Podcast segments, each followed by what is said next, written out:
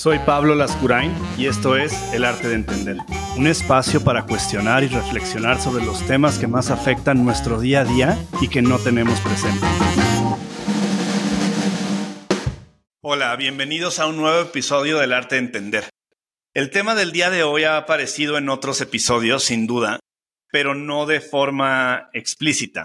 El día de hoy vamos a hablar del arte de discutir. Discutir para ponernos un poquito en contexto, es en realidad la forma en la que dos personas intercambian ideas, creencias y argumentos. Sin embargo, se le ha dado como esta connotación a discutir en donde es definitivamente algo negativo, pero no solo eso, sino se asume que quien discute es una persona que le gusta atacar, es una persona que está en desacuerdo, es una persona que se queja, es una persona que se fija en los demás y no se fija en sí mismo. Y todas estas creencias que también parten de ciertas sobresimplificaciones como eh, lo que te molesta es lo que no te gusta de ti y todas estas cosas. Y entonces parecería que quienes van por la vida complaciendo a los demás desde fuera y desde la sobresimplificación son personas felices. Porque nada les molesta, porque todo se les resbala, porque son muy amenos. Y los que discutimos o los que no estamos de acuerdo parecería que somos personas desde la sobresimplificación, personas que sufrimos, personas que tenemos envidia, personas que nos molesta el éxito de los demás y todas estas ideas. Entonces, ¿qué pasa con el arte de discutir? ¿Qué pasa con el aprender a discutir y el aprender a entender por qué todos deberíamos de discutir más pues se pierde, ¿no? Se pierde un poco en el camino, se pierde un poco en la, en la interacción social y de algún modo el status quo nos empuja a que estemos de acuerdo y nos empuja a que si estamos en desacuerdo no digamos nada para no parecer complicados o difíciles. Y el día de hoy quiero tratar de, en una primera instancia, explicar la forma en la que se discute y luego ver con qué elementos podemos mejorar nuestra capacidad de discusión. Entonces, como decíamos hace unos momentos, discutir básicamente es el intercambio entre dos personas de creencias, ideas y argumentos. Cuando hablamos de creencias, tiene que ver con lo que nosotros hemos vivido y el sistema de valores que hemos creado para identificar quiénes somos ante otras situaciones. Esas son nuestras creencias son de algún modo como las reglas de nuestro sistema operativo que nos permiten tener juicios de valor, que nos permiten entender a los demás, que nos permiten entendernos a nosotros mismos. Por otro lado, tenemos las ideas. Las ideas que tenemos son parte de lo que percibimos del mundo y que interpretamos a través de nuestras creencias.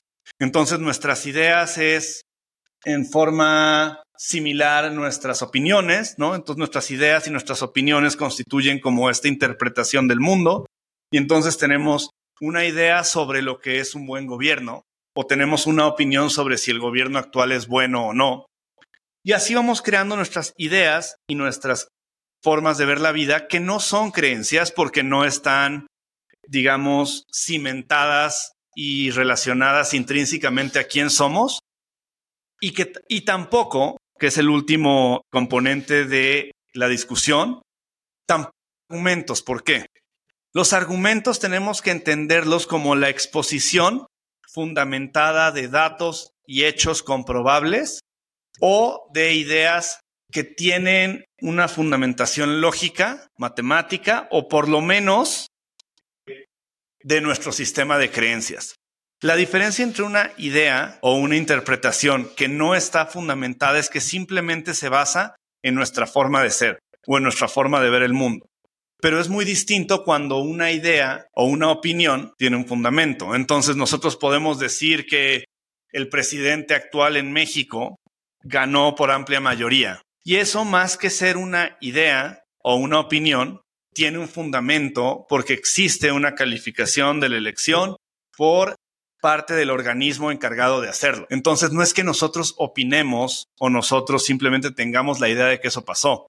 Creo que en la época actual, esta parte de poder diferenciar entre las ideas y las opiniones personales y los argumentos se ha destruido en gran medida por la clase política actual. Desde el presidente López Obrador hacia abajo, eso es lo que pasa. Tienen un discurso en el cual juegan con el intercambio entre estos argumentos entre yo quiero fundamentar y crear algo que tiene un sustento y entre una idea que no tiene sustento ni constituye un argumento en sí y entonces todo se convierte en opiniones e ideas. Entonces, cuando se dice que se hizo una investigación y se llegó a que tal vacuna no funciona, el presidente sale y dice, es que esa es tu opinión. Y es, no, no es mi opinión, es mi argumento. Y los argumentos tampoco son perfectos. Los argumentos no quiere decir que siempre se cumplen y que siempre funcionan o que siempre se sostienen. Pero por lo menos es un primer acercamiento al arte de discutir.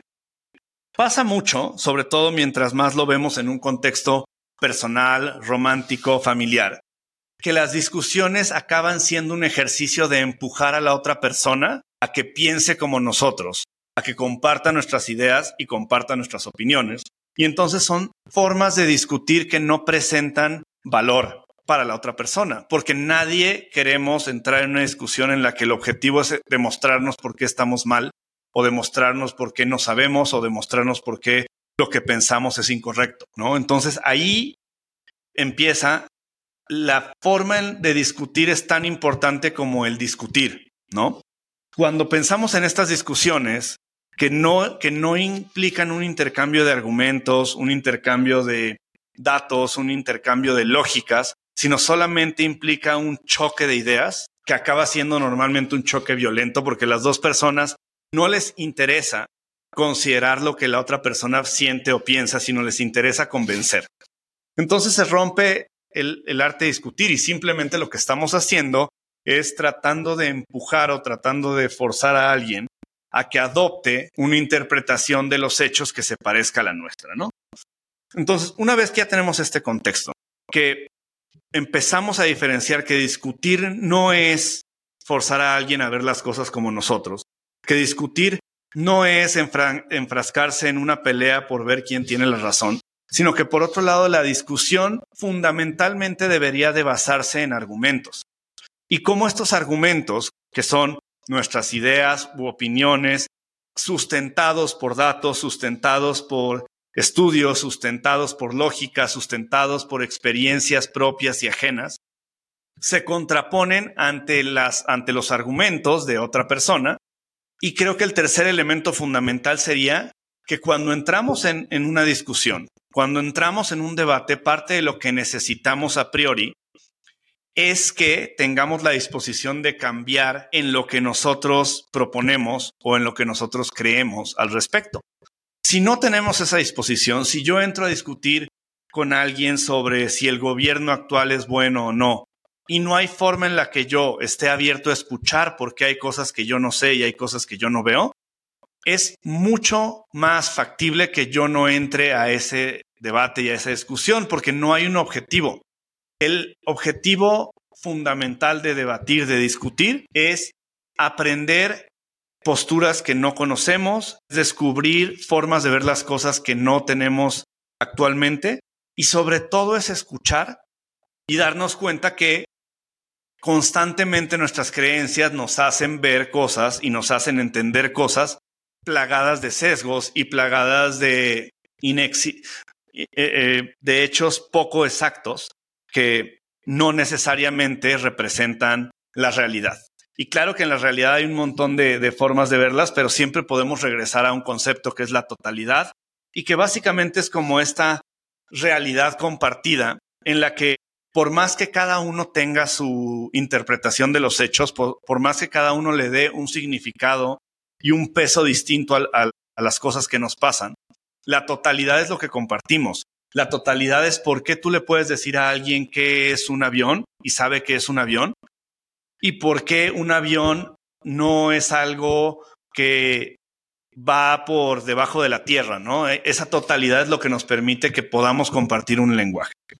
Entonces, ahora que tenemos este contexto, la siguiente pregunta o la siguiente cuestión es, bueno, ok, Entiendo que debatir va a ser un mecanismo que tengo para conocer a alguien, va a ser un mecanismo que tengo para llegar o buscar una mejor solución, es un mecanismo que tengo para aprender y para reconocer las ideas de otros, ok. Ahora, ¿cómo, ¿cómo me vuelvo una persona que adopte discutir, que adopte debatir y que lo haga de una forma eficiente para llegar a estos resultados? Bueno, hay una serie de, de cuestiones como prácticas sencillas, ¿no? El primero y más importante es escuchar atentamente a la otra persona. En la mayoría de las discusiones poco productivas, lo que sucede es que se interrumpe. Lo que sucede es que tratamos de adivinar qué es lo que va a decir y pensamos cómo descalificarlo. Y el primer factor es, si yo me voy a poner a discutir con Fernanda sobre economía, tiene que haber una capa o una etapa anterior en donde yo respeto a Fernanda y en donde yo quiero escuchar qué piensa Fernanda, aunque piense exactamente algo en contra de lo que yo creo y pienso. Si no hay este elemento, no vamos a pasar a las siguientes etapas la parte fundamental de escuchar y de crear el espacio en donde se debate y donde se discute es fundamental para que ambos podamos sacar algo valioso de ahí. El segundo punto, que también si tratan de irse hacia debates forzados o discusiones forzadas, es muy fácil ver que no existe es el respeto a la otra persona. Como dijimos, la razón por la que debatimos es porque queremos ver algo que no vemos, porque queremos educarnos más, porque queremos eh, captar formas de interpretar algo distintas. Y sin embargo, si no hay suficiente respeto, si no evitamos caer en, no solo en ataques personales, que es como lo más simplista y poco inteligente dentro de un debate, sino también en caer en todas aquellas cosas que lo que hacen es no escuchar a la otra persona, sino descalificarla. y esto se puede ver de forma personal, ¿no? Decir es que eres un imbécil y por eso lo que tú digas no importa. Pero también entra nuevamente otro tema del que ya hemos hablado, que es la política de grupo, ¿no? Entonces hay todas estas descalificaciones hoy sociales en donde alguien te dice, es que tú estás haciendo mansplaining, es que tú estás haciendo gaslighting. Y son todos estos términos que, más allá de que sean o no válidos y tengan o no un fundamento, cosa que ahora ya entendemos todos que es un fundamento, se trata de que no es necesario descalificar a los demás con una falacia, sino si en realidad pensamos que alguien está atacando, por ejemplo, o está pensando que su información o su opinión es más importante porque es hombre, por ejemplo, ¿por qué no mejor entramos al debate de eso, no? ¿Y por qué no mejor hacemos a la otra persona ver que lo que está haciendo es eh, abusando de un sesgo social o de un sesgo de comportamiento en lugar de tirar una palabra pues tendenciosa, de moda, que lo que evita es profundizar en los argumentos y lo que promueve es descalificar a otra persona porque no se ve o porque no piensa o porque no ha tenido la vida que tuvimos nosotros, lo cual es per se la definición de la discriminación. Entonces, no hay tal cosa como discriminación positiva o discriminación negativa al final si lo que hacemos es crear argumentos que promuevan la discriminación, porque yo te digo que estás haciéndome un mansplaining, pues estás haciendo exactamente lo mismo, estás argumentando que alguien no tiene derecho de opinar porque es hombre y removiendo la sustancia que probablemente tiene tu argumento sobre la falta de conciencia de un sesgo o la falta de conciencia de un privilegio, lo cual sin lugar a dudas puede existir.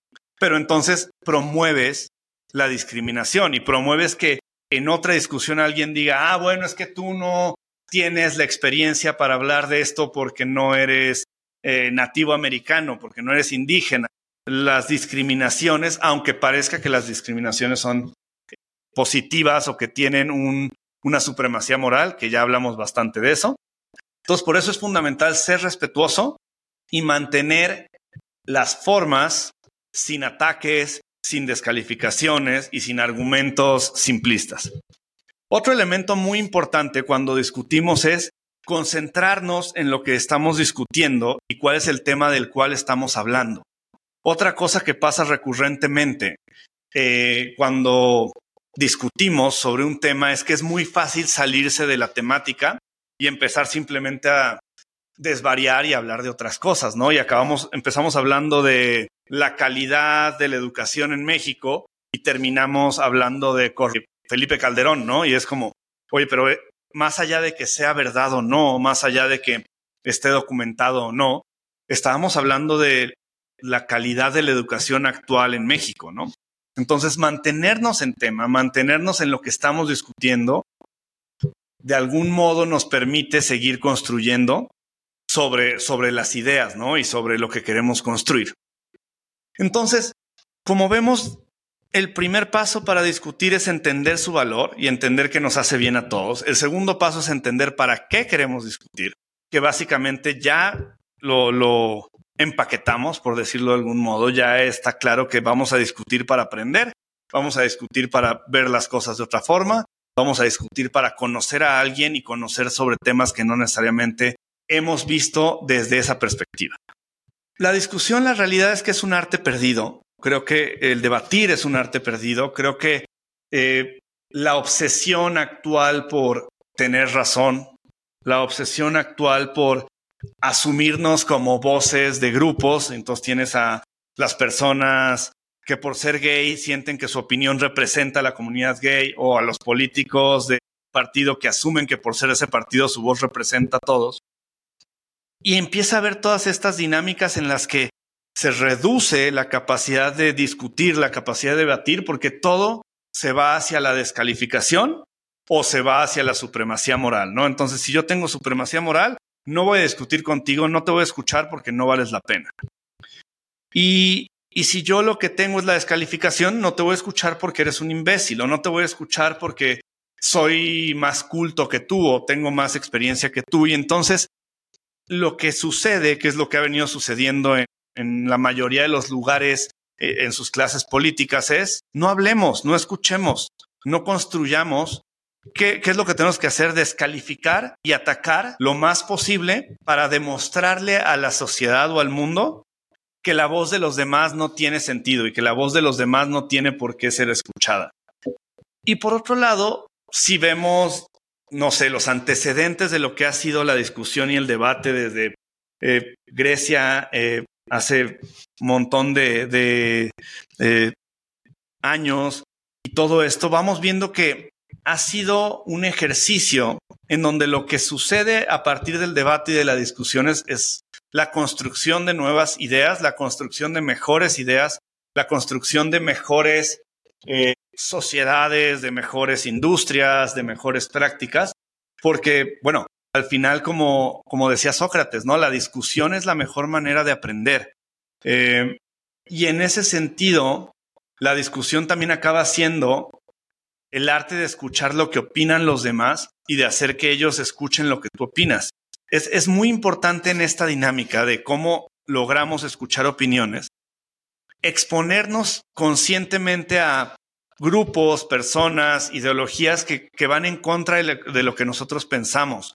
Creo que uno de los, de los síntomas más negativos que hay hoy en la sociedad es eso, es la polarización, es la división, es el convencerte con tu política de grupo que si tú eres del equipo amarillo tienes que odiar al equipo rojo y si tú eres del equipo rojo tienes que satanizar al equipo verde y tienes que seguir estas dinámicas porque si no no eres digno participante de, tu grupo, ¿no?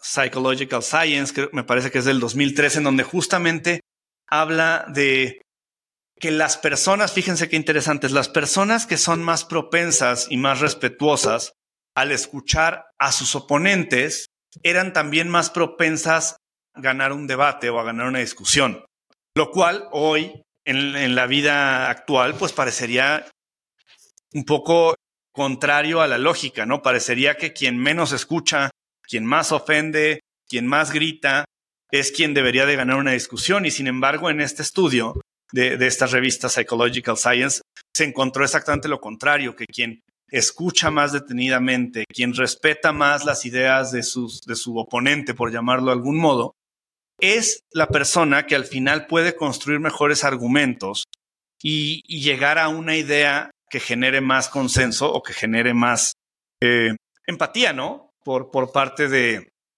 de las personas que están escuchando o de las personas que, que participan por, por encontrar este, este debate valioso, ¿no?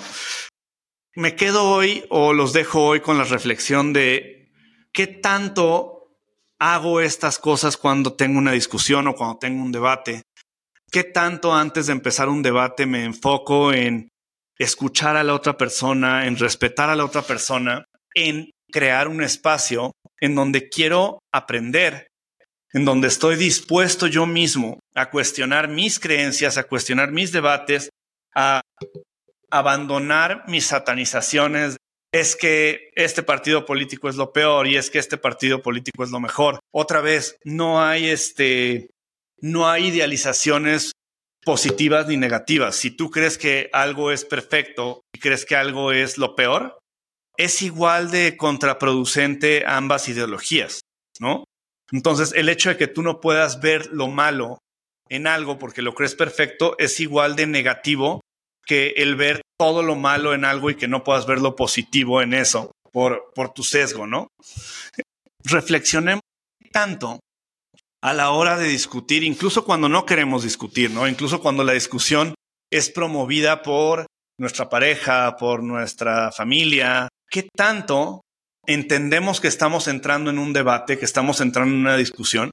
¿Y qué tanto inmediatamente podemos ir a nuestro centro y decir, oye, a ver, parece que estoy entrando en un debate o estoy promoviendo un debate, una discusión? Déjame, me tranquilizo, déjame, escucho, déjame, respeto a la otra persona y déjame trato de crear un espacio donde podamos cuestionarnos mutuamente.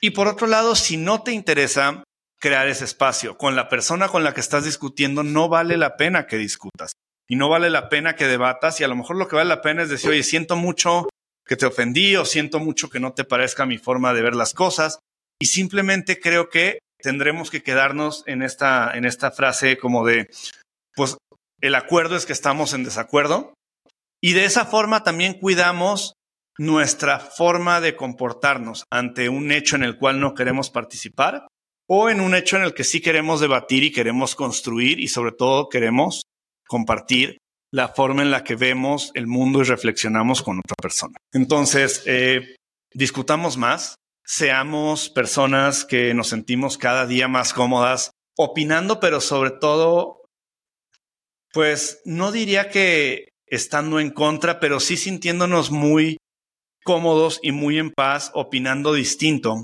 pensando distinto y hasta cierto punto también cuestionando, porque es en este ejercicio de cuestionamiento que vamos descubriendo lo que ya no nos gusta, vamos descubriendo lo que nos hace felices, vamos descubriendo lo que ya no queremos aceptar, eh, nuestros límites, nuestros deseos, nuestras pasiones, y, en la medida en la que nuestra voz se siente cómoda manifestándose, también nosotros nos sentimos cómodos y nos vamos reconociendo mejor para ver quiénes somos, qué queremos y hacia dónde vamos. Muchas gracias por acompañarme el día de hoy y nos escuchamos en el siguiente episodio.